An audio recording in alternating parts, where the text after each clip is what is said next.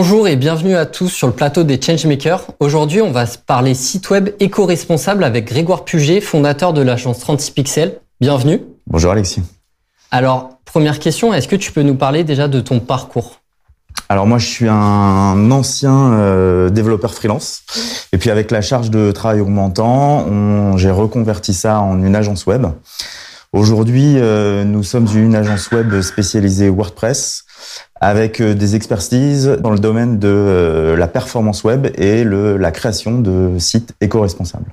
Ok, justement. Alors, par rapport au site web éco-responsable, qu'est-ce que c'est et à quoi euh, ça sert pour une entreprise de développer un site web éco-responsable? Alors un site éco-responsable, c'est un site qui va aller euh, optimiser son, son bilan carbone, réduire la consommation d'énergie durant tout le processus de génération d'une page jusqu'à l'envoi euh, sur le client, sur le navigateur de l'utilisateur. Donc, en fait, euh, justement, c'est super important cette question-là parce qu'on parle de plus en plus de RSE euh, dans, une entreprise. Moi, j'ai lu un chiffre qui dit qu'en 2035, les serveurs informatiques représenteront 32% des empreintes carbone dans le monde entier. Aujourd'hui, comment on conçoit concrètement un site éco-responsable? Un site éco-responsable, ça repose sur trois grands piliers. La première chose, c'est euh, l'énergie qui est consommée par le serveur pour générer la page.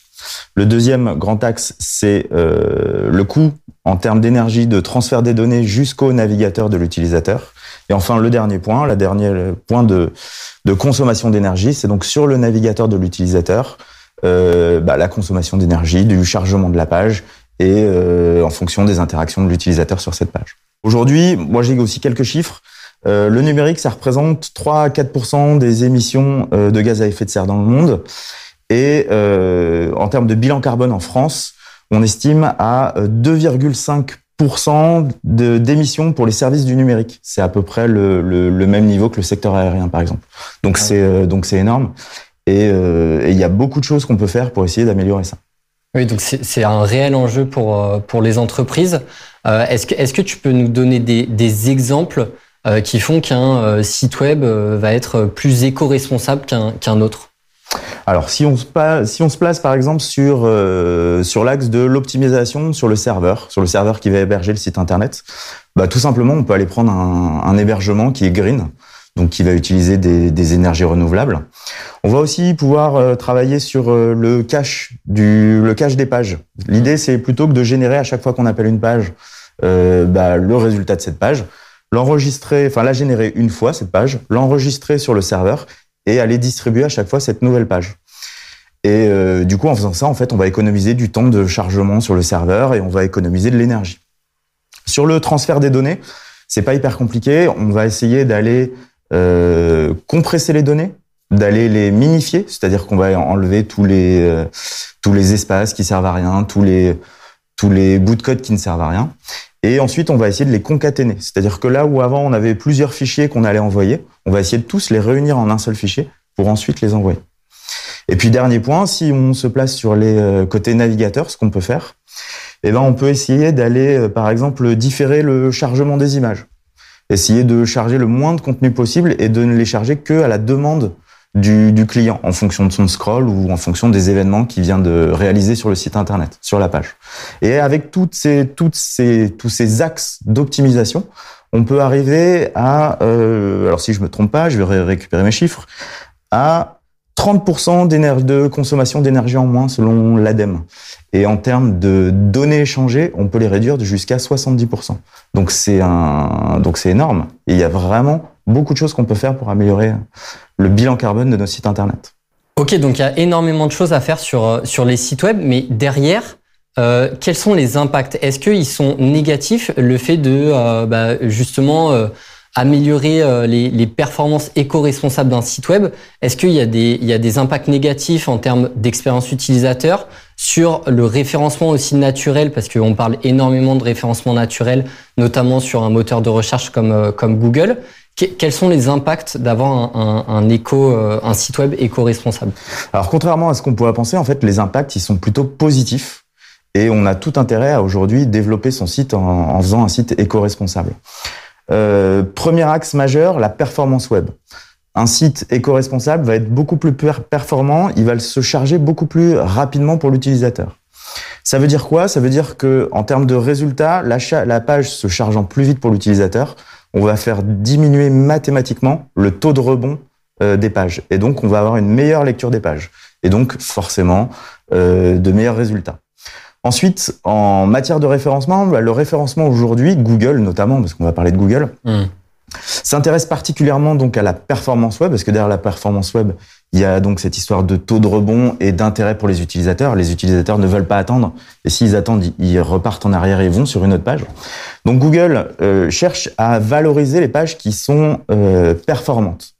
Et du coup, les pages qui sont éco, éco-conçues. Voilà, donc en fait, on a tout intérêt, en termes à la fois de, de résultats et de positionnement pour le référencement, de euh, travailler l'éco-responsabilité de son site Internet. Oui, et puis j'imagine que Google, à un moment donné, va prendre aussi dans son algorithme le, fait que des sites seront euh, éco-conçus parce que ça reste quand même un, mouvement majeur euh, euh, des, années, des années à venir. Oui, forcément, et en fait, il le fait, il commence déjà à le faire. En fait, Google, la façon dont il travaille, il y a dans ses critères des critères qu'il, des critères des moteurs de recherche, des critères dont il, sur lesquels il va communiquer. Par exemple, les balises titres, les images, le poids des images, etc., etc. Et d'autres sur lesquels il communique sur le fait qu'il s'y intéresse. Il commence à le prendre en compte, etc. Et puis un jour, il va dire ah bah ça y est, à partir de maintenant, c'est pris en compte et il faut que tout le monde bah, change son site internet, etc. Hmm. Et aujourd'hui, on est dans une phase où Google commence à dire qu'il s'intéresse. Ça veut dire qu'en fait, ils ont déjà commencé à l'intégrer dans leur euh, dans leurs critères de recherche, mais que ça a un poids qui n'est pas aussi important que d'autres critères existants aujourd'hui. D'accord. Et comment on, on, mesure justement le fait que notre site web est euh, éco-responsable ou non aujourd'hui? Euh, Alors le plus simple, aujourd'hui, si vous avez besoin de mesurer l'efficacité de votre site internet, savoir s'il est éco-conçu, vous avez un petit site sur lequel vous allez renseigner votre, votre l'URL de votre site internet, ça s'appelle Website Carbone. Euh, et en une, en une minute, ça va analyser votre site et puis ça va vous dire ce qui va et ce qui va pas. Vous avez aussi la possibilité de télécharger une extension Chrome. Alors je vais la regarder. Ça s'appelle Green IT Analysis, qui pareil va analyser votre site internet et euh, enfin votre page et va vous donner les critères sur lesquels il s'est fondé pour euh, noter votre site internet et donc vous donner des conseils pour améliorer votre site. D'accord. Et donc dernière question, qu'est-ce que euh, tu donnerais comme conseil à une entreprise qui veut travailler justement sur sa RSE et qui prend en compte son, site web dans, dans son bilan de carbone? Alors mon, mon conseil, si je, si je devais en, donner un, c'est qu'il ne faut pas forcément attendre et il ne faut pas se dire que ça va coûter très très cher. Il existe aujourd'hui des solutions très très simples pour améliorer le bilan carbone de son site internet. Tout simplement, par exemple, mettre en place le, le, le, lazy loading de, de ces images, c'est-à-dire que retarder le maximum le chargement possible de ces images. C'est mmh. quelque chose qui peut être mis en place très rapidement sur un site internet. Et puis donc on a des solutions qui vont coûter très très peu cher et puis après, si on a les moyens et si on veut aussi en faire un outil de communication, on a la possibilité de se lancer sur quelque chose de beaucoup plus ambitieux et d'aller sur un site internet qui va aller euh, cocher toutes les cases de l'éco-responsabilité.